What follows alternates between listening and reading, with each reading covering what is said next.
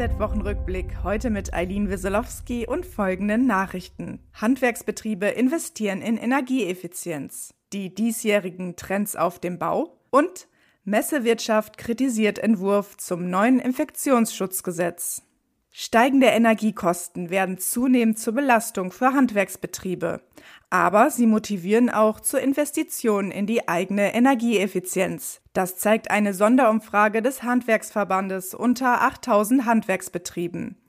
Demnach war das Energiesparen schon vor Beginn des Ukraine-Krieges wichtig. Allerdings fühlen sich viele Betriebe finanziell benachteiligt und vermissen passende Förderkonzepte. Viele Handwerksbetriebe ziehen Maßnahmen dennoch in Betracht, denn in den letzten fünf Jahren hat der Energiekostenanteil am Umsatz der Betriebe von 8 auf 10 Prozent zugenommen. Besonders Investitionen in eine unabhängige Energieversorgung und in Elektro- und Wasserstofffahrzeuge stehen aktuell im Fokus der Betriebe. Die Bauwirtschaft blickt sorgenvoll auf ihre aktuelle Situation und erwartet keine Entspannung.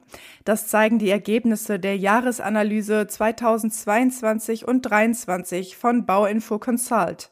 Der Marktforschungsspezialist hat in Telefoninterviews Einschätzungen von mehr als 600 Bauunternehmern, Dachdeckern, Zimmerern, Malern, Trockenbauern, SAK-Installateuren und Architekten eingeholt und sie nach den wichtigsten Trends für die Branche gefragt. In ihren Augen sind die stark erhöhten Materialpreise, Lieferengpässe und die allgemein steigenden Baukosten die größten Probleme. Zudem treibt die Bauwirtschaft weiterhin der Fachkräftemangel um. So sagt jeder zweite dieser Betriebe, dass er wohl in Zukunft kein vernünftiges Fachpersonal oder Auszubildende finden wird. Der Entwurf zum neuen Infektionsschutzgesetz stößt auf deutliche Kritik der Messewirtschaft. Die 70 Messeplätze in Deutschland müssten sich im Herbst und Winter auf ein Corona-Regeldickicht gefasst machen, beklagte Jörn Holtmeier vom Verband der deutschen Messewirtschaft. Derweil würde sich die Konkurrenz im Ausland in Stellung bringen. In den letzten beiden Jahren habe der gute Ruf Deutschlands als zuverlässiger Ausrichter von Messen gelitten. Auch der Handwerksverband sieht die Lage kritisch.